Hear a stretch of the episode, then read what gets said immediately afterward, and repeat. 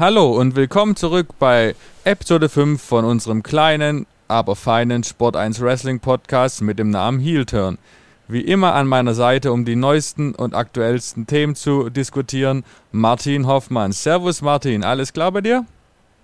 Alles klar. Hi Markus, geht's dir gut? Mir geht's wunderbar, danke der Nachfrage. Interess interessante Nacht haben wir hinter uns. Ich bin gespannt, was du darüber denkst. Hm. Aber. Ja, ich auch. Ich auch über deine Meinung. War, ja, ja, okay. Aber bevor wir da einsteigen wollen und unseren heiteren Wrestling-Talk ähm, beginnen, müssten wir und wollen wir noch ein paar Worte zu einem etwas traurigeren Thema äh, verlieren. Und zwar ist ja letzte Woche der ECW-Kultstar Jerome Young, besser bekannt als New Jack, äh, im Alter von nur 58 Jahren an einem Herzinfarkt gestorben. Paul Heyman hat es ja am Freitag bei Talking Smack schon äh, bewegend aufgeführt. Und ja, Martin, was sagst du denn zu, diesem, zu dieser Tragödie? Hm. Ja, also man hat ja auch ähm, bei dem Talking Smack echt gemerkt, dass das äh, Paul Heyman auf jeden Fall sehr zu Herzen gegangen ist, solange diese Hochzeit von ECW her war. Ähm, ja, ähm, Jerome Young, New Jack. Äh, ich würde jetzt lügen, wenn ich behaupten würde, dass ich der größte Experte zum Thema New Jack und ECW bin. Ähm, lustigerweise äh, bin ich irgendwie, habe ich mich irgendwie eingehender mit New Jack beschäftigt, so aus historischem Interesse äh, zum Wrestling der 90er. Und äh, was mir, äh, worüber, worüber ich gestoßen bin, was ich irgendwie so eine ganz interessante Episode fand, ähm, war in seinen Anfängen, das war ja mehr oder weniger sein nationaler oder beziehungsweise äh, relativ nationaler Durchbruch bei SMW, Smoky Mountain Wrestling von Jim Cornette in den 90ern. Ähm, dort äh, hat er erstmal so seine äh, nationale Aufmerksamkeit bekommen, als The Gangsters eben zusammen mit Mustafa, Mustafa, Mustafa Said, äh, den er, der auch in, bei ECW an seiner Seite hatte. Ja, das war eine, ähm, das, also das fand ich faszinierend äh, im, Rückblick, im Rückblick irgendwie mich damit zu beschäftigen, weil äh, also das war ja auch echt eine Story, wo man sich denkt, boah, also das ist ja heute völlig undenkbar bei WWE, dass es so etwas gibt. Ähm, also sehr aufgeladen mit, äh, sehr politisch aufgeladen mit Rassenfragen. Ähm, ja, also man hat auch so ein bisschen, also so der, da, da sind halt eben New Jack und Mustafa so ins tiefste Südstaaten-Territorium gekommen und haben dort mit äh, auch äh, ja, rassistischen Vorurteilen gespielt, äh, die sie da vermutet haben oder unterstellt haben im Publikum. Nicht immer zu Unrecht. Ähm, und äh, ja, haben dort halt eben die Leute so Reizpunkte gesetzt mit eben hier äh, auch politischen Themen, mit Berufung auf Malcolm X, auf Rap-Bands, die damals äh, populär waren, NWA, Snoop Doggy Dogg, ähm, mit äh, Bezügen auf die Affirmative Action, also dass sie damals gesagt haben, äh, also als Ausgleich für die Diskriminierung Schwarzer verlangen wir, dass, äh, dass unsere, unsere Matches enden, wenn der Ringrichter bis zwei gezählt hat, statt bis drei, als Ausgleich für Diskriminierung ja, das hielt Jim Cornette damals, der als Promoter von SMW, alles für eine gute Idee. Hat, äh, wie, sich da, wie ich mir habe sagen lassen, alles nicht so den gewünschten Erfolg gehabt, weil war den Leuten dann irgendwie wohl doch zu krass in vielerlei Hinsicht. Ähm, aber es hat New Jack Aufmerksamkeit beschafft und äh, er hat ihm äh, so diesen gewissen Break verschafft und dann bei ECW, ja, war er so ein bisschen eine Verkörperung von dem allen und ähm, ja, ich weiß nicht, wie gut jeder Hörer ähm, die Geschichten über New Jack kennt. Es gibt viele Geschichten bei ihnen. Es gibt schlimme, furchtbare Geschichten, den Mass Transit Incident, den, äh, diesen Danbury Fall von Vic Grimes, wo er also bei zwei Gelegenheiten das hätte tödlich enden können, weil äh, die in diesem Scaffold-Match sich fast gegenseitig umgebracht hätten. Ähm, ja, also das sind krasse Geschichten, aber ja, für mich hat Paul Heyman bei Talking Smack so ein bisschen den ganzen Kern äh, von New Jack auch äh, gut auf den Punkt gebracht, weil jenseits dessen, was man, was man über ihn, was man gut in schlecht fand, schlecht, gut fand, schlecht fand, wie sehr einem der ganze Hardcore-Stil da behagt, wie sehr man es äh, noch als Wrestling empfindet, ähm, dass äh, ja diese Stürze vom Balkon, was ja so ein bisschen so sein Markenzeichen war und glaube ich sicherlich auch äh, seiner Gesundheit nicht gut getan hat auf die Dauer. Ähm, ja, er war eine sehr charismatische Gestalt, er war äh, real irgendwie, ja, also äh, so, so, eine, so eine wahrhaftiger, authentischer Charakter, den man wirklich echt ab, abgekauft hat, dass äh, das, was er da sagt, äh, dass, dass er das verkörpert und dass der wirklich einfach eine mordsgefährliche Figur ist und das halt echt gut rübergebracht hat. Und äh, gerade bei ECW war das damals auch echt zeitgemäß, äh, eben diese Rap-Bezüge, äh, die Bezüge auf äh, die Filme von damals, auf New Jack City. Mm, ja, ECW war so ein bisschen näher an der Popkultur dran als, WW, als WWF zur damaligen Zeit und äh, ja, New Jack, äh, trotz allem, was er so hinter den Kulissen sich geleistet hat oder äh, dass er auch wirklich also kein Kind von Traurigkeit war, war er so ein bisschen ja, eine von den Kern, äh, Kernfiguren der ECW Experience, äh, hat das, äh, glaube ich, Paul Heyman mal ganz schön, ganz schön ausgedrückt. Also so ein bisschen das Original, wofür ECW stand. Und ähm, ja, traurig, dass sein Leben so früh enden musste. Hast du so Erinnerungen an New Jack aus der, aus der Zeit als Fan von damals? Also meine sehr, sehr gering. Also ich müsste wirklich lügen, wenn ich sagen würde, dass ich irgendwelche Spots von ihm in Erinnerung gehalten hat. Ich habe natürlich jetzt in dem Zug mich belehrt und du hast auch einen wunderbaren Artikel darüber geschrieben und hat, hast es gut zusammengefasst und aber wirklich tiefgreifenderes Wissen wäre übertrieben zu sagen. Aber wie schon mhm. gerade von mir. Aber so ein bisschen der Mythos, auch, auch wer ihn nicht kennt, ist so ein bisschen, dass das New Jack was Besonderes ist, das ist schon angekommen irgendwie, oder? Absolut, absolut. Also man ja. kann ja man kann ja auch die Geschichten außerhalb des Rings, der war ja wirklich eine sehr zwiespältige Figur, die wirklich wie du schon gesagt hast, das, was er im Ring gemacht hat, auch außerhalb verkörpert hat. Im schlechten und im guten Sinne. Ähm, ja, und in diesem Sinne soll er in Frieden ruhen und ja, eine Tragödie, die es leider im Wrestling viel zu oft gibt. Ja, leider auch bei ECW öfters. Also ja, dieser richtig. Lebensstil, der da damals gelebt wurde, der war für viele nicht gesund. Man ja. merkt es halt leider immer wieder an vielen Beispielen. Genau, und damit ähm, würde ich sagen, gehen wir zu den aktuellen Geschehnissen vom, von der, aus der Nacht. WrestleMania Backlash. Und zwar ähm, war ja viel geboten, würde ich sagen. Ähm, fangen wir doch gleich mal mit dem Hauptthema des Abends an. Also Roman Reigns gegen Cesaro um den äh, Universal-Titel. Normalerweise würde ich dir jetzt das äh, Wort geben, um den Einstieg zu machen, aber jetzt habe ich gerade mal das Verlangen, selber was dazu zu sagen. Ich hoffe, das ist okay für dich. Gerne, ähm, gerne. Also, nicht falsch verstehen. Ich finde, Cesaro ist, hat es absolut verdient, Universal oder WWE Champion zu werden. Und meiner Ansicht nach wird er das auch dieses Jahr noch werden. Dennoch wäre es für mich ein absoluter Fehler gewesen, zum jetzigen Zeitpunkt den Titel von Roman Reigns zu nehmen. Er ist der interessanteste WWE-Charakter seit August letzten Jahres. Hat mit Jimmy und Jay die interessanteste Story immer noch. Mit immer mit KO, jetzt mit Cesaro, immer wieder interessante Fäden. Am, am Start, er zieht bei SmackDown, macht das SmackDown-Produkt deutlich besser als Raw. Deswegen wäre es ein fataler Fehler gewesen, ihn den Titel zu entnehmen. Gleichzeitig hat man es dennoch geschafft, hier Cesaro stark darzustellen und ihm nicht äh, quasi zu buryen. Ich finde es jetzt viel interessanter, das Szenario, dass man das nochmal ein bisschen nach hinten verschiebt und jetzt mit Hell in a Cell am 20. Juni, was ja überraschenderweise jetzt schon nächsten Monat kommt, ähm, wahrscheinlich dann im Käfig-Match auf Rollins trifft, um, um sich danach vielleicht wieder ähm, Reigns zu widmen. Es ist nämlich ganz wichtig aus meiner Sicht jetzt zum jetzigen Zeitpunkt, wir stehen kurz davor, eins, zwei Monate davor, dass bei WWE-Events wieder Fans da sind. So ein Riesenmoment wie ein Titelgewinn für Cesaro, der bei den Fans Jubelstürme auslösen wird, von Videowänden abzuhandeln, fände ich komplett das falsche Zeichen. Lieber jetzt Cesaro noch über weitere Hindernisse springen lassen, um dann das im Endeffekt ein viel besseres Outcome zu haben, auch emotionaler und für alle ein Win, meiner Meinung nach. Hm. Ja, das fand ich einfach generell auch so ein bisschen den Schwachpunkt an Backlash, ähm, weil letztlich für mich hat diese, dieser Event von dem Main Event gelebt, äh, weil vieles andere war so ein bisschen, ja, Schema F.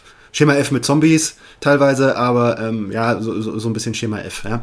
Und ähm, ja, Cesaro Roman Reigns war eigentlich das Match, wo so, wo so am meisten Geschichte, am meisten Spannung an sich drinsteckte, aber so wie, ja, so wie einfach der Kontext des Matches ist, war für mich, also jeder, der irgendwie so zwei und zwei zusammenzählen konnte, musste vor dem Kampf an, also das jetzt Cesaro Champion Roman Reigns in Thron zu lassen, das ist ja Blödsinn. Also einfach auch äh, dadurch, wie, wie, die, wie Jimmy Uso jetzt auch noch hineingeflochten wurde in die Roman Reigns Story, da hast du auch schon gemerkt, also wenn, das würde ja keinen Sinn machen, wenn jetzt Roman Reigns jetzt irgendwie gegen Cesaro den Titel verlieren würde und ähm, jetzt dann irgendwie, ja was weiß ich, eine B-Fehde gegen, gegen Jimmy Uso startet. Nee, das macht ja keinen Sinn. Und ähm, so gesehen, ja, war es, äh, war es so ein bisschen der Schwachpunkt an diesem sehr guten Match, dass äh, der Ausgang irgendwie letztlich klar war und das dem Ganzen doch ein bisschen die Spannung geraubt hat. Also ich habe es irgendwie nicht geschafft, irgendwie mir einzureden, dass Cesaro da wirklich gewinnen könnte, so gut es auch gemacht war. Mhm. Aber ja, ich sehe auch ähm, mittel- und mittel- und langfristig sehe ich darin, fand ich das gut gemacht.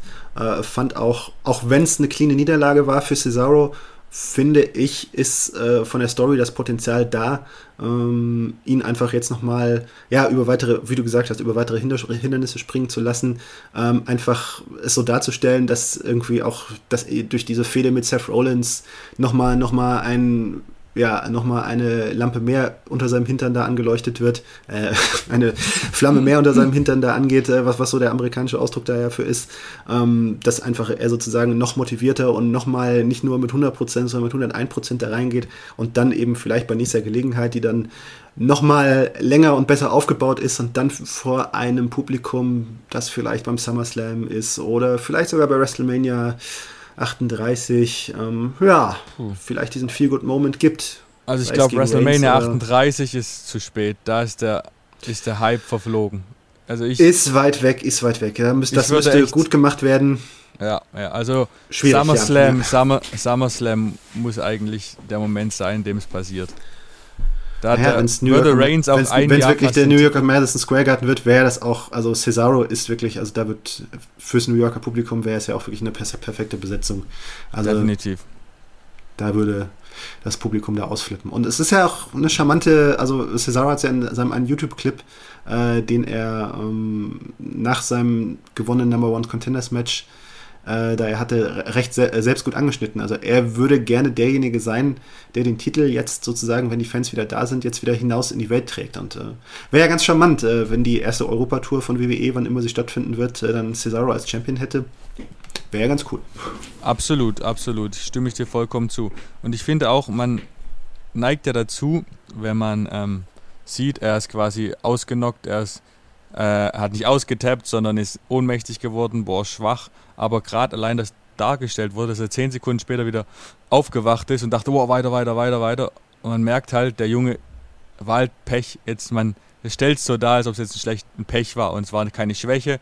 Und er kann genauso One-on-One -on -one mit Roman Reigns gehen. Wenn sie heute nochmal kämpfen würden, wird es vielleicht anders ausgehen. Also schon gut dargestellt worden, das Gesamtprodukt. Fand ja, ich. war echt gut, weil es ist auch so ein bisschen eine Kunst, weil ich weiß nicht, jetzt so ein, so ein, so ein uncleanes Finish, ja, wo er jetzt irgendwie Jimmy J. Uso ihn irgendwie gekostet hätte, das wäre für mich jetzt auch irgendwo zu billig gewesen. Ja, ja dann genau. wäre irgendwie, das, jetzt ist eigentlich für mich dann sozusagen eigentlich noch mehr Spannung drin, also so, sozusagen, so, weil irgendwie hätte er jetzt irgendwie unclean, äh, äh unclean verloren, ja, ich weiß nicht, dann wäre irgendwie für mich zu offensichtlich gewesen, dass es dann, dass das Rückmatch kommt und so ist jetzt mehr Spannung drin. Das tut der ganzen, ganzen Sache gut. Ja, also ich habe, ich fand es auch für WWE-Verhältnis überraschend, dass es keine Outside Interference gab während des Matches. Also, dass Jimmy sich nicht gemeldet hat, dass Jay sich nicht gemeldet hat, fand ich super. Also, äh, Hochachtung ja. dafür. Und aber worüber wir noch reden müssen, ist, was danach passiert ist. Also, der, man hat ja spekuliert in den letzten Wochen, dass Seth Rollins quasi vielleicht jetzt als nächster Gegner von Roman Reigns aufgebaut wird. Dann kommt er raus und ah, und jumpt dann doch nicht. Ist es für dich sinnvoll, nach zwei clean Niederlagen, dass Rollins noch weiter was von Cesaro will? Oder ist es für mhm. dich puh, genug? Bin der done that? Ja, es ist es ist schwierig, also es ist grenzwertig. Ich habe irgendwie auch gedacht, wo ich, wo ich dann am Schluss den Engel gesehen habe, mh, ja, damit jetzt irgendwie so eine große Show zu beschließen mit dem Wiederaufwärmen einer Fehde, die es schon gab und wo es irgendwie, ja, nee, irgendwie, also so, so richtig heiß ist es für mich nicht. Klar, man kann sich nochmal ein gutes Match davon versprechen, vielleicht ja in Hell in a Cell, aber ich weiß nicht, ob es überhaupt ein Hell in a Cell Match wird, also es spreche muss, auch also vielleicht. Muss, ja. Ja, ja, aber man weiß es nicht. Andererseits gäbe es ja sozusagen in Anknüpfung an Roman Reigns gegen Jay Uso. Jetzt vielleicht wird es ja jetzt vielleicht Sinn machen, Ray, Roman Reigns gegen Jimmy Uso in Hell in a Cell zu machen. Dann gibt es noch andere Matches, die sich für Hell in a Cell aufdrängen. Weiß dann gar ja. nicht, ob es dann, ob es dafür, ja, da, äh, ich weiß es nicht. Ne? Also es könnte sein, könnte auch nicht sein, aber ja, es ist ein bisschen ein Notbehelf jetzt sozusagen. Klar, es ist äh, Roman Reigns und Seth Rollins sind äh, einfach äh, ein gut, äh, äh, Cesaro und Seth Rollins sind ein gut harmonierendes Duo. Die können gut miteinander und werden nochmal ein gutes Match auf die Beine stellen. Aber hm, es ist nicht 100% heiß, finde ich, so als, als Story. Ja, okay, ich kann es verstehen. Ich muss sagen, wenn es die Käfigstipulation kriegt, dann habe ich richtig Bock drauf. Und ansonsten müssen sie schon was Richtiges auf, äh, anliefern, um das irgendwie heiß zu machen, das stimmt. Aber ich finde so ein Käfig als äh, Siedepunkt einer Fete finde ich immer schon sehr ansprechend, wenn es gut mhm. umgesetzt wird. Also schauen wir mal, was passiert. Hauptsache Seth Rollins bellt seine schönen Anzüge an. Ja, die sind super. Also, die sind super, die sind wirklich super. Ähm, was war denn so neben dem Main Event ähm, das zweite, was hängen geblieben ist? Wahrscheinlich sagst du jetzt Zombies. Ja, äh, das war definitiv das äh, beste Lumberjack-Match mit Zombies, an dessen Ende äh, einer der Protagonisten verspeist worden ist, äh, das ich bisher gesehen habe. Also da müssen sich auch alle künftigen Matches dieser Art dran messen lassen, auf jeden ja, Fall. Ja. Absolut. Äh, interessant ja. war auch der, der, Tweet von Chris Jericho, der jetzt den er rausgesetzt hat, was an, Anspielung an die Blood and Gut äh, Reaktion von WWE, dass er quasi dass dieses Zombie-Match des Wrestling-Business 30 Jahre zurückversetzt. Das hatte ja gerüchteweise de, die WWE-Offiziellen über das Blood and Guts-Match von vor zwei Wochen gesagt. Also, es war merkwürdig. Was glaubst du, das war einfach nur 100% ein ähm, äh, Werbe, eine Werbemaßnahme oder denkst du, das Ende hat irgendwie was noch für John Morrison oder The Miz? Irgendwelche Nachwirkungen? Es ist schwer vorstellbar, dass das irgendwie einen anderen Sinn hatte, außer einfach eben diese, ja, diese, diesen Einfall da umzusetzen, den, den die Leute da hatten. Ähm, ja. Äh, ich kann es mir nicht vorstellen, weil es ist irgendwie, es, es, es kommt ja, kam ja irgendwie so völlig aus der Luft und hat, hatte irgendwie keinen Kontext. Klar, äh, Morrison und Miss haben das ganz, haben das ganz lustig gemacht. Äh, also muss, muss, muss ihnen fast ein bisschen Bewunderung dafür aussprechen, wie sie, wie, wie sie das äh, dieses Match, diese Idee, äh, äh, ja, wie sie sich darauf eingelassen haben. Also, also es war, es war echt ganz lustig und äh, es gab ein paar nette One-Liner von äh, Corey Grace am, beim, am, beim, am, beim, Kommentar. Ja, also das, äh, ich habe ein, zwei Mal gelacht, das muss ich, muss ich zugeben. Ähm, ja, aber ja. Also ich, ich fand also, es als Teil eines nicht unbedingt wichtigen Pay-Per-Views auch kein, nicht schlimm. Ich fand es okay. Also, ja ja, es, ich meine, es ist so ein bisschen, es, es spiegelt halt so dieses, so ein bisschen halt leider so, so ein bisschen das wieder, ja, okay, für, für irgendeine Promo oder für Geld oder für äh, irgendwelche Produkte machen wir alles. Äh, und äh, ja, klar, also so, es passt halt nicht so ganz in die Logik rein dessen, was, äh, was WWE sonst so bietet. Und ähm, ja, keine Ahnung, irgendwie, für, für mich wirkte auch so ein bisschen Damien Priest so ein bisschen mit dem Szenario überfordert. Also, ähm, dass das irgendwie so. Äh, also, was für einen Sinn hatte das, ne? Also, äh, äh, aus Sicht von Damien, Damien Priest, ne? Er hat die Lumberjacks gefordert, er kriegt Zombies. Wer hat die Zombies geschickt? Klar, Batista, haben wir gehört. Äh, war Corey Graves ja auch sauer, aber, ähm, ja. Also, ähm. Unfug. Ja.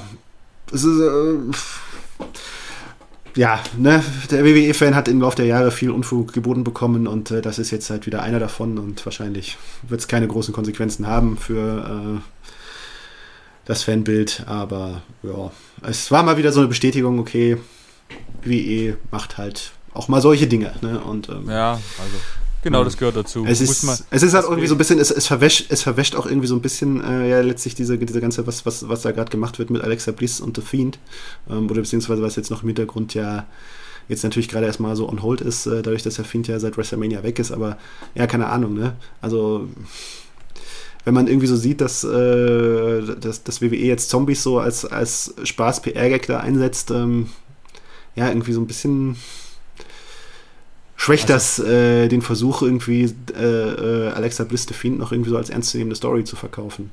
Ah, das finde ich jetzt mal. Indirekt, also, ja. Das muss man, das müsste man schon weit rein interpretieren. Also ich glaube, so hat auch, so weit hat auch bei der WWE keiner gedacht. Ich finde, es sind zwei komplett Ja, also natürlich hat, so hat soweit keiner gedacht, das aber, äh, widerspreche ich dir nicht, aber. Deswegen, ja. also einfach abhaken und weitermachen, meiner Meinung nach. Ende. Hm, Braucht man. Ja, ja.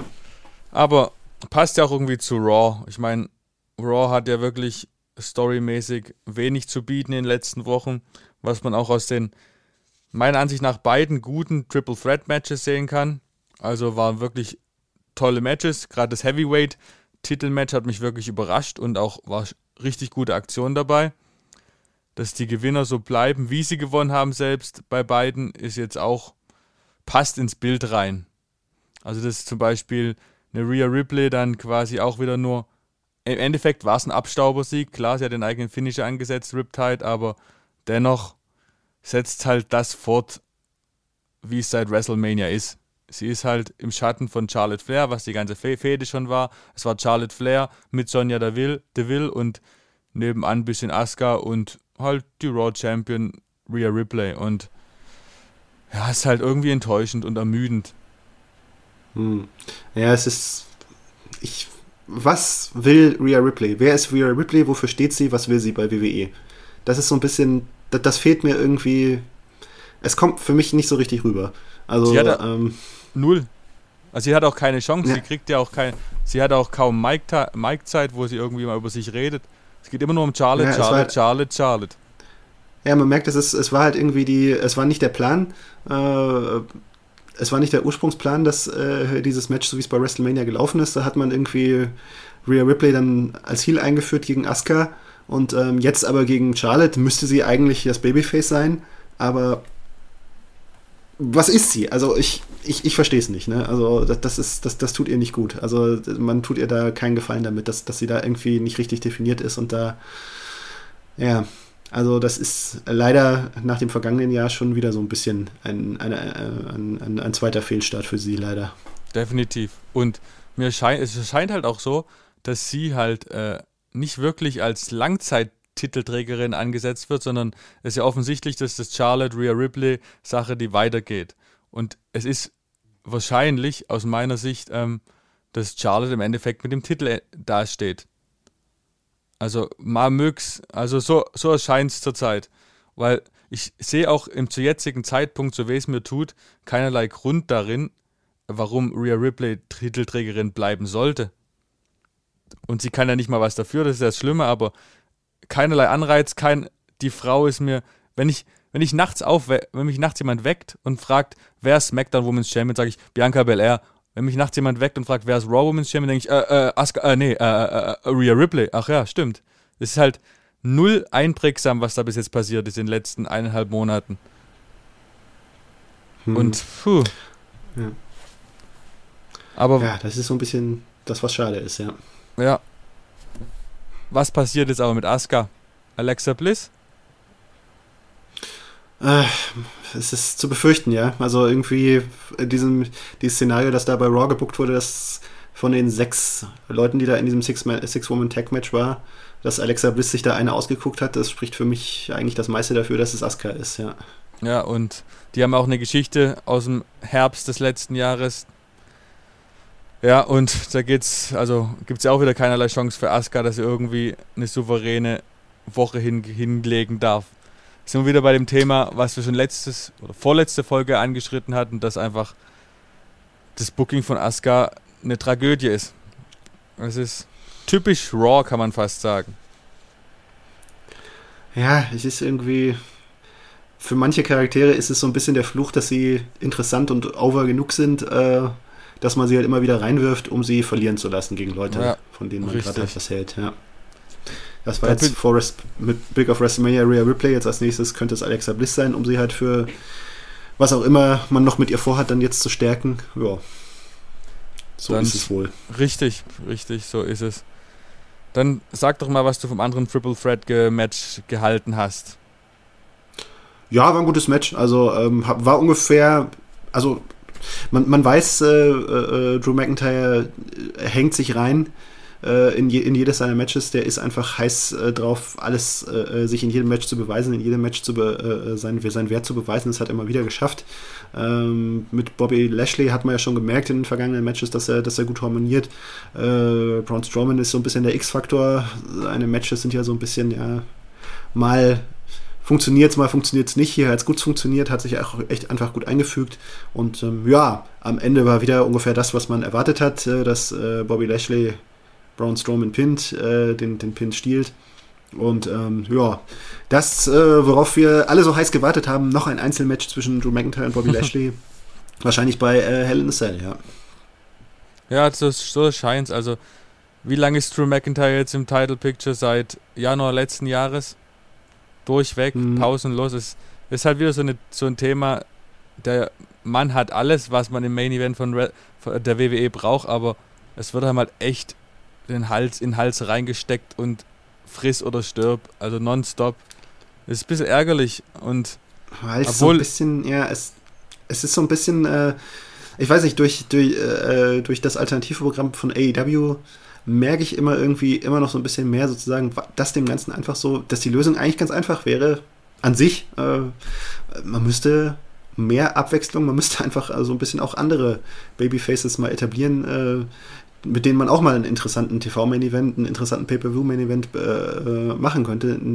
Dass nicht alles eben an Drew McIntyre hängt und die nicht alles, äh, dass die Leute irgendwie nicht unnötig ermüdet werden von Drew McIntyre. Ja. Genau. Jetzt guckt einfach mal den Fakt an, das was ich vor, vor drei Wochen, Bronze, drei, vier Wochen, Braun Strowman drei Matches auf Raw hatte. Ich meine, Bobby, Braun und Drew haben ja in den letzten Wochen, glaube ich, durchweg gefühlt immer eine Stunde von den drei Stunden Raws mit ihrer Fehde äh, in, in, in Beschlag genommen und du hast ja, halt so keine halt Abwechslung. Halt ja, genau. Ja, so genau. sieht man sich halt satt an den Leuten und ähm, ne, das ist so ein bisschen, ich weiß nicht, für, für mich muss WWE so ein bisschen den Weg äh, zurückfinden, dass, dass es irgendwie seine Performer so ein bisschen mehr als was Besonderes, als was Besonderes darstellt. Ne? Also ich meine, klar, das äh, Brock Lesnar-Modell ist, ist jetzt das andere Extrem, der nie bei Raw auftaucht und der nie bei Raw aufgetaucht ist und wo es dann immer sozusagen, ja, alle Jubeljahre mal hat er sein Pay-Per-View-Match, aber ja, es ist halt irgendwie auch so das andere, äh, andere ähm, dieses, diesen Spruch willst du gelten, mach dich selten, den gibt es ja nicht, nicht ohne Grund.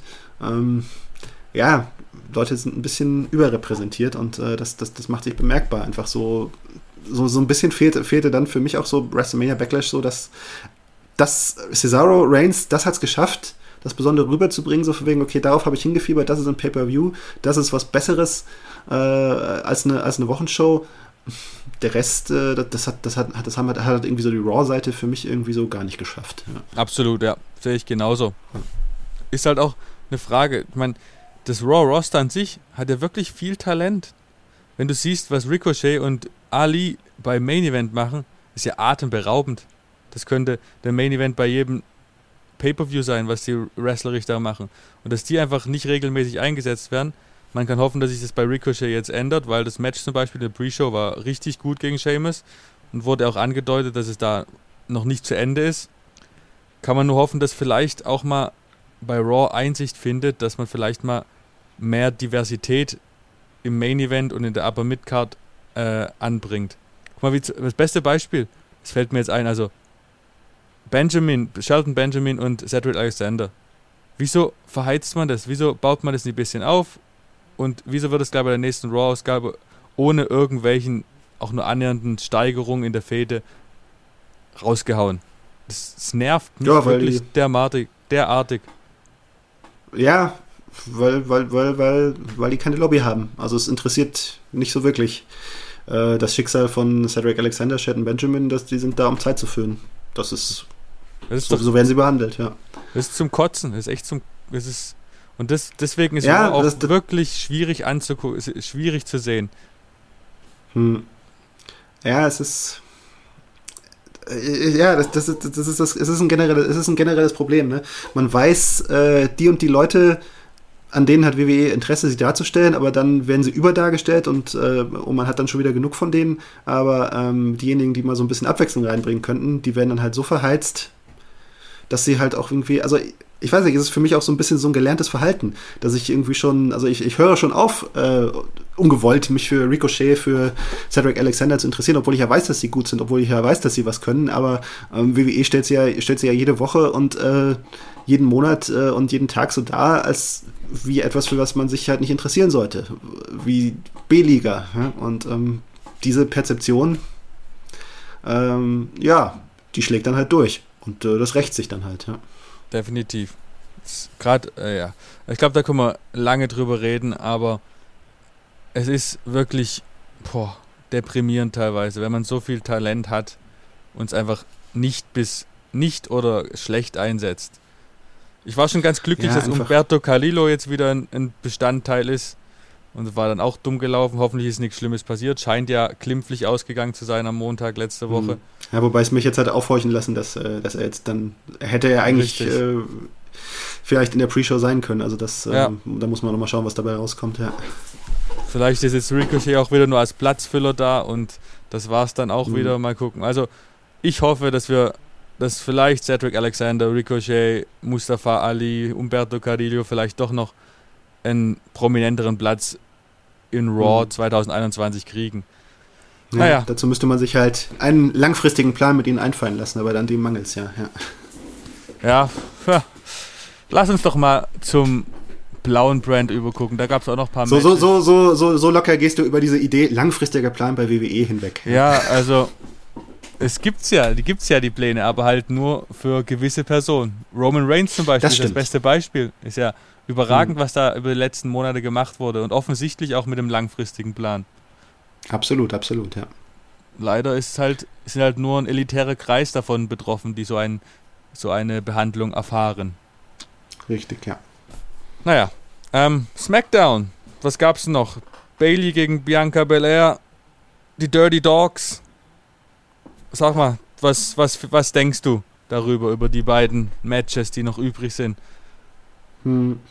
Ja, also ähm, gut, ne, bei Bailey versus Bianca Belair hat man gemerkt äh, von Anfang an, okay, dass, da geht es darum, gleich das, Rückmatch, gleich das Rückmatch mit aufzubauen. Auch wieder ein bisschen, fand ich, zu sehr Standard, ja. Das hat für mich noch nicht so richtig abgehoben, die Fehde. Das Match war, war gut, war gut, hat gepasst. Aber ja, eben, das, das war so ein bisschen die Story, die, die Story bei, Back, äh, bei den Backlash-Matches, allen außer, außer Reigns Cesaro war alles so, ja, eine Übergang, ein Übergangsmatch, ja.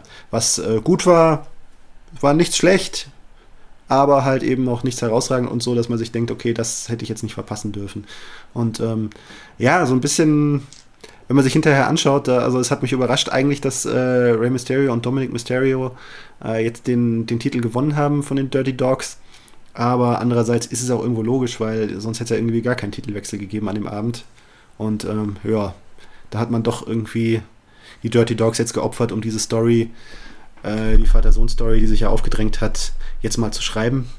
Und ähm, ja, äh, man muss schauen, ob da auch äh, noch mehr bei rauskommt oder ob das jetzt einfach nur so, okay, jetzt haben wir diese Story gemacht und äh, weitere, weitere Gedanken dazu haben wir jetzt noch nicht rein investiert und schauen wir mal weiter. Genau, ähm, ja, sehe ich genauso. Ich finde es halt, für mich erscheint es eher so, als ob die. Also die Dirty Dogs, ich habe lange mit denen Problem gehabt. Mittlerweile haben sie, haben sie mich endlich geklickt. Mittlerweile denke ich, echt ein super Team. Dass sie jetzt einen Titel verlieren, ist ein bisschen schade, aber klar, nachdem so lang drüber geredet wurde, hier Vater, Sohn, wie du es schon gesagt hattest, war es irgendwie auch logisch. Außerdem sind ja die Gerüchte groß, dass auch in näherer Zukunft dann Jimmy und Jay Titelträger werden sollen und da muss, müssen ja notgedrungen irgendwann vorher noch die Faces den Titel gewinnen. Das ja, ne, aber das ist auch wieder diese typische Entwicklung, Tag Team, eine Tag Team Szene, die äh, sozusagen auf eigenen Füßen steht. Die gibt es irgendwo, ja, das ist irgendwie bei, bei WWE nicht so, sondern im Zweifel immer, wenn irgendwie so ein, eine Story da reinpasst, die ins Main Event geschehen reinpasst, wie eben jetzt, das, äh, na klar, drängt sich, drängt sich auf, dass Jimmy und Jay Uso äh, die Dynastie vollenden äh, und, äh, und die Reigns und der Reigns Clan da alle Titel hält. Ja, ja. Da, dafür muss jetzt irgendwie alle, müssen jetzt, muss jetzt mal die ganze Tag-Team-Szene dann natürlich auch beiseite treten wieder. Das ist auch wieder so das typische Szenario. Ja. Und es ist halt auch die Frage dann. Nicht, also nicht falsch verstehen, Jimmy, Jimmy J. Uso, perfekt, äh, tolles Tag-Team, haben es ja. verdient, auch mal wieder die Titel zu halten, alles gut. Aber halt, ähm, man merkt halt, äh, ja, nur im Kontext dieser solcher größeren Stories spielt das Tag-Team-Wrestling da halt eine Rolle und die Tag-Team-Titel eine Rolle. Habe ich genauso verstanden. Brauchst dich nicht, brauchst ja, dich nicht ja. rechtfertigen für. Also, ich, ich, ich richte mich auch so ein bisschen an unsere Hörer, die es vielleicht nicht so, die, es, äh, die mich ja vielleicht noch nicht so ganz kennen, wie ich sowas meine. ich stimme dir auch komplett zu, weil es ist ja so, die Frage ist ja, und meine größte Angst ist, wenn Jimmy und Jay, die aus meiner Ansicht nach das wohl beste Tag-Team in der WWE sind, die Titel halten, ob sie die dann auch wirklich nur, auch wirklich verteidigen oder ob sie einfach nur rumtragen. Das ist ja oft so, dass wenn ein Main Eventer, Main den großen Titel hält und seine Lakaien irgendwelche Tag Team Titel oder sonst was, dass die dann nur noch Schmuck werden und die nur noch rumgetragen werden und das kann man sich vorstellen, dass es auch in dem Fall so sein wird. Aber das ist ja noch ein hm. bisschen hin. Jetzt kommen wir erstmal. Naja, umgekehrt, ja. es wäre ja sozusagen, wenn das wirklich Bedeutung hätte, die Tag Team Szene, ne, dann würde man, hätte man ja sozusagen jetzt auch mit dem Mysterio-Titelgewinn damit gewartet, äh, dass sie ihn von den Usos holen, die ja mehr Gewicht haben als jetzt die Dirty Dogs. Ja. Richtig, richtig, Aber auch vollkommen korrekt. Ja. So ist es ja nicht gelaufen. Ja. Nee, leider gar nicht. Und äh, dann hätte ich noch gerne auch noch was zur Bailey gegen Bianca gesagt. Ähm, die Fehde ist nicht besonders großartig, muss ich dir zustimmen. Wie, allerdings ähm, stört mich das auch gar nicht so eminent, weil Bianca bisher so eine Ausstrahlung hat, dass sie einfach mit jedem ihrer Segmente irgendwie hängen bleibt. Ich finde die Fehde besser als die WrestleMania-Fehde mit Sascha, aber Bianca macht gerade irgendwie alles, was sie anfasst, zu Gold. Ich weiß nicht wie und was sie macht, aber durch diesen Champion-Aura, die sie ausstrahlt, es ist unglaublich. Also ich bin richtig in einem Bann von ihr gezogen und meine Frau guckt kein Wrestling. Kein Wrestling, mhm. in keinster Weise. Aber die findet die super klasse. Die ist der einzige Name, den sie, glaube ich, im Wrestling kennt, neben Hulk Hogan oder The Rock, ist, glaube ich, Bianca Belair. Weil die, ja, die hat irgendwas. Und ja, einfach, also Bianca Belair ist wirklich eine Ausnahmeerscheinung im Ring als Typ. Ähm, wenn man ihre, also ihre Promo nach WrestleMania gesehen hat, ähm, ihre Siegesfeier-Promo, also da hast du wirklich echt so das Gefühl gehabt, okay, da, da, da ist jemand, da spricht jemand, der wirklich ganz, ganz besonders ist. Ja. Der echt einfach eine besondere Aura hat, ja. Man kann nur hoffen, dass das Booking in den nächsten Monaten stimmt. Und ich freue mich richtig drauf, wie die Leute die abfeiern, wenn sie wieder in der Arena drin sind. Mhm. Ähm, das wird spannend. Auf, ja. Äh, den, den, äh, was, worauf mich auch zum Beispiel freue, wenn die Arena wieder da ist, wie dann der neue Einzug von Roman Reigns da angenommen wird. Ich glaube, der wird auch sehr, sehr cool. Ja, ja, stimmt. Also man, man merkt immer. Freude drauf. Ja, man merkt einfach mehr. Man, ja, mehr. Man, denkt, man denkt sich immer so, man denkt sich immer so, so ah, wenn das jetzt noch, wenn da jetzt noch Fans wären, das wird es nochmal zusätzlich aufwerten, ja. ja. Ist halt jetzt, jetzt muss man irgendwie die letzten zwei Monate noch überwinden, bis dann die Fans da sind, weil jetzt noch große Ankles auszuspielen wäre auch in meinen Augen ein bisschen verschwendet. Weil einfach große Wrestling-Momente sind größer, wenn Fans mit Reaktionen dabei sind. Hm. Ja, apropos Fans, die sind ja schon in zwei Wochen bei Double or Nothing vollständig wieder da, richtig? Ja, genau.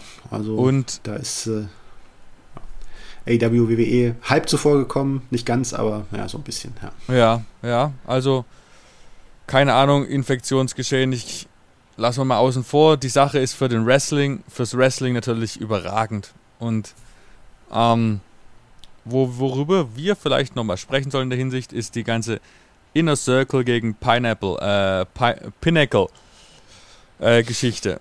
Vor eineinhalb Wochen hatten wir das Blood and Guts Match, jetzt kommt zum Stadium Stampede Match. Hm. Was, was sagst du denn zu dem Ganzen, wie es sich entwickelt hat? Bist du zufrieden? Denkst du, pff. Ja, also ähm, das, äh, die Feder hat sich ungefähr so entwickelt, wie ich es mir gedacht habe. Jetzt finde ich's, fand ich es jetzt in den letzten Wochen ein bisschen schade, dass es äh, äh, jetzt hat so ein bisschen was Gehetztes. Also so, so ein bisschen hat es jetzt, okay, jetzt haben wir Blood, Blood and Guts gehabt, jetzt muss ganz schnell Stadium Stampede kommen, damit wir für Double or Nothing das aufgebaut haben. Also es war ein bisschen, für mich hat es so ein bisschen den Effekt geschmälert, dass der Chris Jericho diesen riesen äh, Sprung vom Käfig da hingenommen hat und dann in der nächsten Woche schon wieder ja, da ist und Champagner und mit Champagner spritzt, das hat so ein bisschen für mich so äh, das geschmälert. Äh, wäre von der Langzeitplanung her schon netter gewesen, wenn sich das noch ein bisschen über mehrere Wochen vielleicht gestreckt hätte. Ähm, aber ja, jetzt äh, bin ich gespannt darauf, wie das bei Stadium Stampede aufgelöst wird. Man würde ja damit rechnen, dass, der, dass es wirklich damit endet, dass äh, Pinnacle nochmal gewinnt und der Inner Circle sich auflöst, weil ich weiß jetzt auch nicht mehr so ganz, was man mit dem Inner Circle jetzt sonst noch tun sollte. Aber ja, also wäre natürlich dann nochmal sozusagen die Vollendung dieser Fehde und äh, das, äh, die Etablierung von Pinnacle und von MJF und der ganzen Story. Sehe ich auch so, weil vor allem ähm, sind auch Santana und Ortiz sollten meiner Meinung nach endlich mal ins Titelgeschehen eingreifen. Die sind ein bisschen unterm Schatten gestellt die ganze Zeit. Und Sammy Guevara hat auch endlich mal jetzt als Singles Wrestler die Chance, vielleicht mal sich um TNT Championship zu kümmern. Also es scheint sinnvoll, den Inner Circle aufzulösen. Weil er hat alles erreicht, was man erreichen kann als, als Gruppierung. Das schon seit ein, nach eineinhalb Jahren. Es war halt wieder ein Meisterwerk von Chris Jericho. Aber da haben wir in der letzten Woche schon, in der letzten Woche schon deutlich und viel drüber geredet. Ähm, was ich aber gerne noch zu dem Blood and Guts Match sagen wollte, ähm, ich bin ja ein Fan von solchen Stipulationen und so weiter. Was ich allerdings nicht brauche, also bin ich vielleicht auch alleine, ähm, bin kein großer Fan von Blut in solchen Matches. Und wenn Blut, dann soll es auch, ähm, ähm, wie sagt man, mit großem Impact erfolgen. Also soll es irgendwas aussagen. Was in diesem Match war, es war einfach eine Blutorgie. Man, es war von vorne bis hinten alles nur Blut, Blut, Blut. Dann war man geschockt, wenn man irgendwas nicht geblutet hat. War, es wäre viel, wäre irgendwie viel interessanter gewesen, wenn, wenn man sich da in der Hinsicht zurückgehalten hätte, bis dann am Ende der MJF mit seinem Ring auf die Stirn von Jericho eintritt und dann blutet es raus. Dann wäre der Effekt nochmal viel stärker geworden. So war der ganze Ring war rot, alle Unterhosen waren rot. Ja, manche Leute stehen drauf. Für mich war es nicht das Wrestling, was ich sehen will. Obwohl das Match mhm. klasse war. Also nicht falsch verstehen. Ja. Das ist ein bisschen, das, das Blood and Guts Match, also es, ich, ich fand das ganz, ganz interessant. Äh, es war so ein bisschen eine andere Interpretation des Wargames-Matches, als es jetzt bei NXT ähm, bei der, seit der Wiederauflage von WWE gemacht worden ist. Es, hat, es ging weniger ums Spektakel, um spektakuläre Moves, es ging mehr um die Story, es ging mehr, es war mehr Oldschool und äh, es hat für mich funktioniert, ja. Aber ja, dieses ganze Blutthema bei AEW, das ist einfach, ja, es ist generell so ein Thema für sich, ne. Also es ist Blut, ja, ich finde es, äh, ich finde es gehört ist es ein Stilmittel, zu dem man greifen kann. Und ähm, aber es sollte es sollte eine Bedeutung haben. Es sollte irgendwie ja nicht beliebig wirken und äh, ja, es wirkt beliebig. Also in der nächsten Woche, in der Woche drauf äh, äh, blutet, blutet dann Christopher Daniels wie ein Schwein in, einer, ja. in einem Match, das auch für ihn natürlich eine große Bedeutung hatte. Das ist vielleicht sein, ja sein letztes Match überhaupt gewesen. Und äh, ich finde es schön, dass äh, AEW äh, einem so verdienten Wrestler dann auch irgendwie, wenn es der Abgang war, dann auch so einen größten Abgang gönnt. Aber irgendwo denkt man sich dann, okay, man muss sich doch langsam auch mal andere Sachen einfallen lassen, um so, einem, um so ein Match mit Bedeutung aufzuladen und nicht immer nur Blut, Blut, Blut, weil das ist einfach echt es ist über es ist über, über, ähm, überrepräsentiert bei AEW und äh, ja, es ist ja auch irgendwo in, mittlerweile in fast jedem großen und wichtigen Match in irgendeiner Art und Weise. Ne? Also, keine Ahnung. Ob Blood and Guts ohne Blut hätte ich jetzt schwierig gefunden, ganz ohne Blut, ob es zu viel war. Ja. Klar, das, äh, darüber, darüber kann man reden. Ähm, aber jetzt, keine Ahnung, in so einem MJF-John Moxley-Match, was jetzt nicht das wichtigste Match in John Moxley ist, äh, in, weder für John Moxley noch MJF das wichtigste Match war, da hätte ich zum Beispiel darauf verzichten können. Ja? Dann hätte es vielleicht schon mal mehr Impact gehabt, äh, wenn, wenn das nächste Mal das, das Blut kommt. Ja? Ja. Aber ich finde, da muss so ein bisschen, ja, so äh, die größere Linie ein bisschen mehr gezogen werden, dass da einfach ein bisschen mehr, äh, also ein bisschen mehr ja, dass man sich da ein bisschen mehr zurücknimmt, weil weniger ist dann manchmal mehr. Vollkommen, ja, weniger ist mehr. Schön, schön, schöner kann ich es nicht sagen. Ähm, dann gibt es ja noch eine große Entwicklung bei AEW, also jetzt gerade aus der aktuellen Ausgabe. The most dominating, dominating heavyweight wrestler currently active. Tweet von Cody Rhodes über den neuen TNT Champion Miro kann man so sagen, nachdem wir, nachdem man unsere Diskussion von gerade eben über das Triple Threat Match bei äh, Backlash gehört hat, oder? Ist er das, der Miro? Der von AW äh, wird er auf jeden Fall effekt, sehr effektvoll in dieser Rolle, in dieser Rolle inszeniert und er gefällt mir auch recht gut darin. Also ähm, nach dieser Eingangsfehde mit Kip Sabian äh, an der Seite von Kip Sabian mit den Best Friends, wo schon, wo man irgendwie schon von Anfang an irgendwie so das Gefühl hatte, okay, das ist jetzt so ein bisschen Beschäftigungstherapie für ihn, weil gerade äh, alle anderen äh, Gegner oder wo er reinpassen würde, belegt sind, um so ein bisschen, dass er so ein bisschen warm wird. Und ähm, aber schon gegen Ende ist er ja recht ziemlich effektvoll als Monster etabliert worden. Jetzt gegen Darby Allen nochmal sehr gut. Die Eingangspromo war schon war auch schon, war auch schon gut. Das äh, hat mir auch sehr gut gefallen. Auch einfach diese, dieses Interview, wo er gegeben hat, ja, freut euch drauf. Jetzt nächste Woche trifft der, trifft der Mann, dem es nicht ausmacht, zu sterben, geht auf den Mann, der dem es nicht ausmacht, ihn zu töten. Das war Top, ja, ja einfach, aber das war ein gewitzter, das war ein gewitzter Spruch, fand ich. Ähm, ja, und äh, also Miro, ja, hat so ein bisschen das äh, Brock Lesnar-Feeling äh, jetzt, jetzt gerade, auch äh, im guten Sinne. Oh, ja, im guten oh, Sinne. Ja. Das ist, hey, So von, von der Monstrosität her, wie er, wie er ins AW-Umfeld reinpasst, ja. Also ich stimme dir zu. Ich finde den Namen nicht gut, aber ansonsten ist alles richtig gemacht worden. Ja, heißt halt so, ne? Was will man machen? Ja, ich weiß schon. Hero. Ich weiß schon, ich weiß schon, aber ist halt jetzt nicht so im. Es passt nicht zu dem, was er verkörpert im Ring. Aber ja, ja. der Rest stimme ich dir 100% zu. Super, super Run, super Match, super Titelgewinn. Ja, war auch der passende, war auch der passende Abschluss für Darby, Darby Allen, äh, der echt auch einen guten, guten Runner hingelegt hat, sich sehr etabliert hat als Star und für einfach sozusagen auch das perfekte Opfer jetzt sozusagen für diese Vernichtung noch war. Ja. Ohne dabei selbst äh, so sehr, ne, also trotzdem auch in der Niederlage sah er gut aus, auch wieder so dieses, dieses, dieses Kunststück, was mit Cesaro gelungen ist, ist, ist für mich AEW hier auch gelungen, dass sie ihn in der Niederlage haben gut aussehen lassen, dass man sich freut darauf, dass er wieder aufsteht und äh, sich berappelt und ja, was, ja. was auch immer er äh, als nächstes Mal für ihn im Sinn hat, dann auch tut. Ähm, ja, war echt gut. Gelungen. Sehr gut, ja.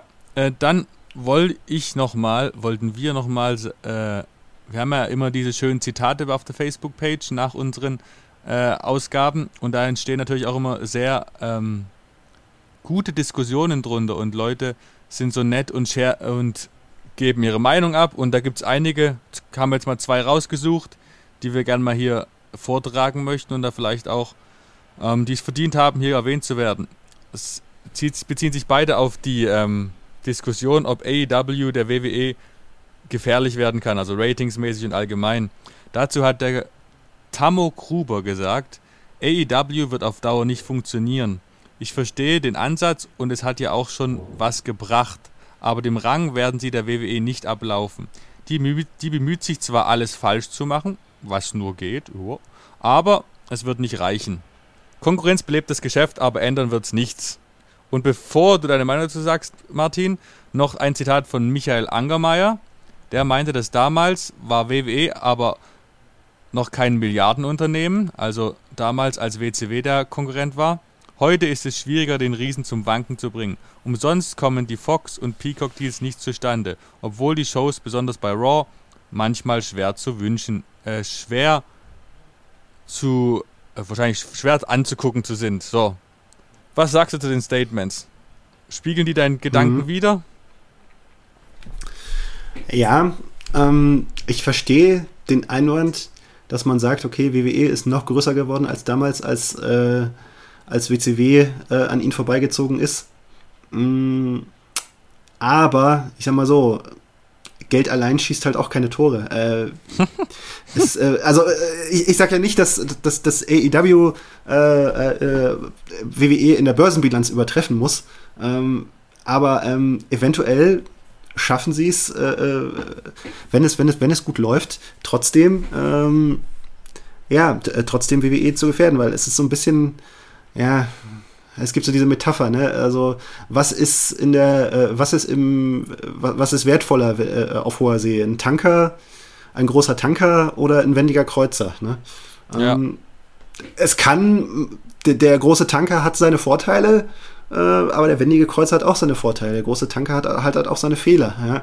Und ähm, so Sachen, die sich eingeschliffen haben äh, und negativ eingeschliffen haben, äh, die äh, äh, zu verändern, fällt schwer. Und da kann es äh, auch einem, auch einer WWE passieren. Ähm, äh, dass sie das Zuschauerinteresse da zwischenzeitlich verliert. Klar, sie haben eine riesengroße Macht und äh, äh, riesengroße Chancen, wenn, wenn, wenn sie mal irgendwie in einem Ratings War ins Hintertreffen geraten, das, das dann auch wieder zu drehen, einfach weil sie riesengroße Ressourcen haben. Aber deswegen sich darauf festzulegen, naja, aber WWE ist für immer ungefährdet und AEW können, können machen, was sie wollen. Die werden nie den Rang ablaufen. Rang ablaufen ist halt natürlich auch immer relativ, weil klar, was, was ist das Ziel des Ganzen? Geht es, äh, wird, wird WWE bankrott gehen?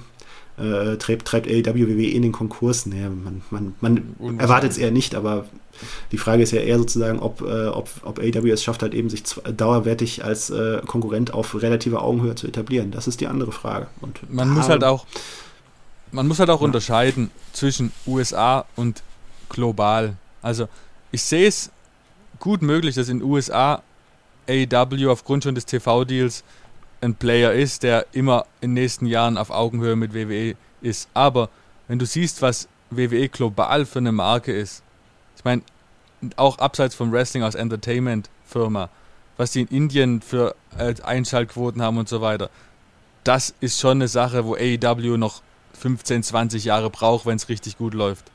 Aber vom Wrestling-Aspekt her in, stimmt Das weiß AEW ja auch, ne, genau. Ja, naja, genau. Die, also ich meine, man muss ja auch bedenken, also ja, manchmal äh, widersprechen sich ja auch Entwicklungen. Ne? So von wegen, ich meine, die Zeit, die wir in Deutschland jetzt irgendwie so als gute, gute, als besonders wohlig in Erinnerung haben, so Anfang der 90er, die WWF als, als WWE hier in Deutschland populär war, ne? das hatte ja damit zu tun, dass WWF damals in Deutschland und in Europa mehr investiert hat, weil es in den USA gekriselt hat. Ne? Ja. Und ja. Äh, das, das eine hatte da so ein bisschen mit dem anderen zu tun. Und äh, klar, auf globaler Ebene ja klar, das Level als äh, das Level zu erreichen von WWE, den Bekanntheitsgrad von WWE zu erreichen, also ich meine, die Brand Awareness oder wie man das immer nennt, ähm, klar, also bis AEW da weit kommt, das, das dauert lange, das ist klar. Also da, äh, da hat WWE einen riesen Vorsprung. Aber ja, jetzt rein fokussiert auf das, auf den Kern der Sache, darauf, wer zieht im Kernmarkt mehr Zuschauer, da könnte ja, spannend werden. Ich, darf, darf sich WWE nicht ausruhen auf den Lorbeeren. Definitiv.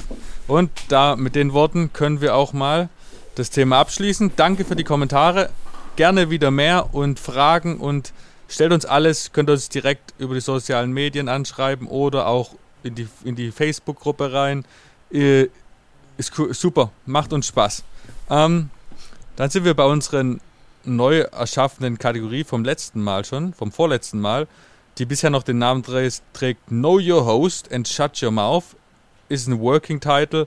Also es geht darum, wir haben drei Fragen an den jeweils anderen. Der andere weiß nicht, was kommt und hat zehn Sekunden zu antworten. Ich würde Anfang machen, Martin. Bist du bereit? Gerne, ja. Dieser Wrestler wird dieses Jahr unerwartet einen Midcard-Titel gewinnen, egal ob WWE oder AEW. Unerwartet. Hm. Humberto Carrillo. Uh, okay, das wäre unerwartet. Ähm, Karrion Cross wird in Zukunft WWE Champion. Also außer im Main Roster. Mm, äh, äh, so World Champion ja. WWE oder Universal? WWE Champion, Universal, oder? ja. Ich glaube nein. Uh. Ähm, und jetzt mein derzeitiges Lieblings-Tag-Team ist. Mein derzeitiges Lieblings-Tag-Team ist ähm, FDA. Uh, okay. Gut, gut, gut. Ja. Diesmal hast du sogar drei von drei beantwortet. Das ist ein Fortschritt vom letzten Mal. Ja, jetzt war ich einfach besser vorbereitet. so, ich bin bereit. Gut. Markus, siehst du in Damien Priest Main Event Potenzial? Nein. Hm. Sollte es bei WWE weniger Titel geben?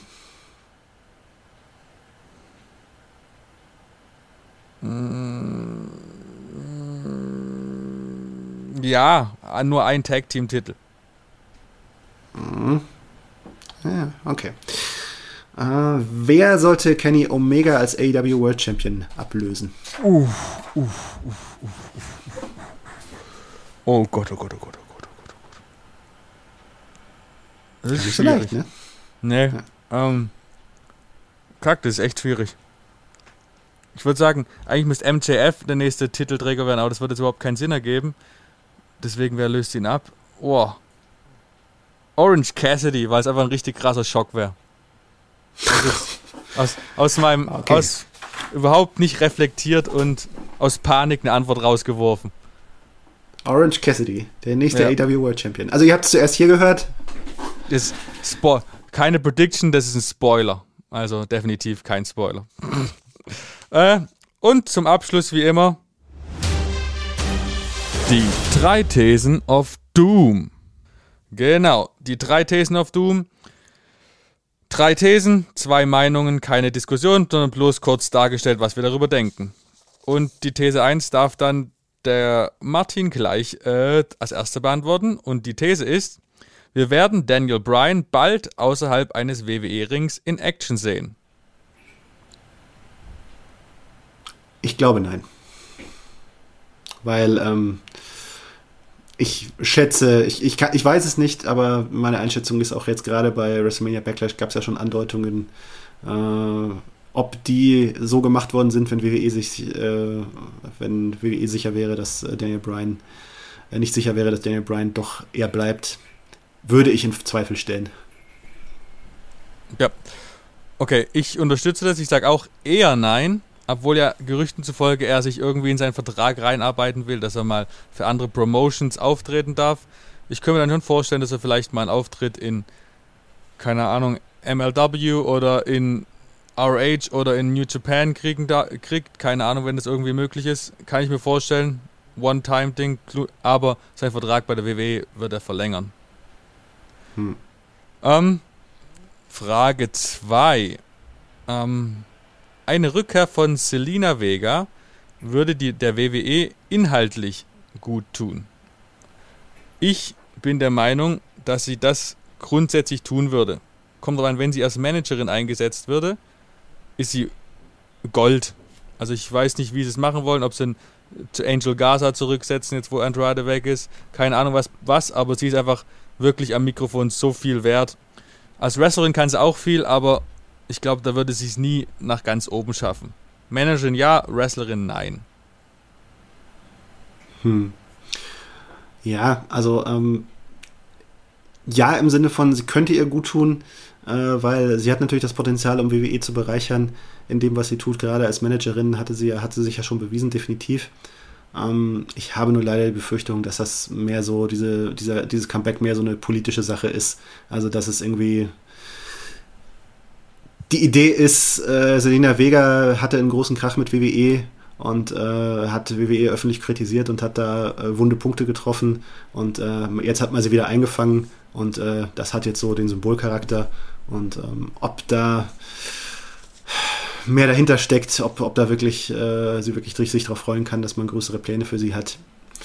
Ich weiß es nicht. Also ich habe den bösen Verdacht, dass das erstmal eine politische Sache ist und äh, vielleicht Puh. nicht viel mehr dahinter, nicht viel mehr kommt. Puh, also würde ich gern drüber diskutieren, aber äh, ist ja nicht, so ist das Format nie gemacht. Ähm. Deswegen gehen wir einfach direkt an die dritte These über. Ähm, nach Auftritten in der C-Show, also Main Event, ist Jeff Hardy in der WWE nun das, was Chris Jericho nie werden wollte, also weshalb er zur AEW gewechselt ist. Martin.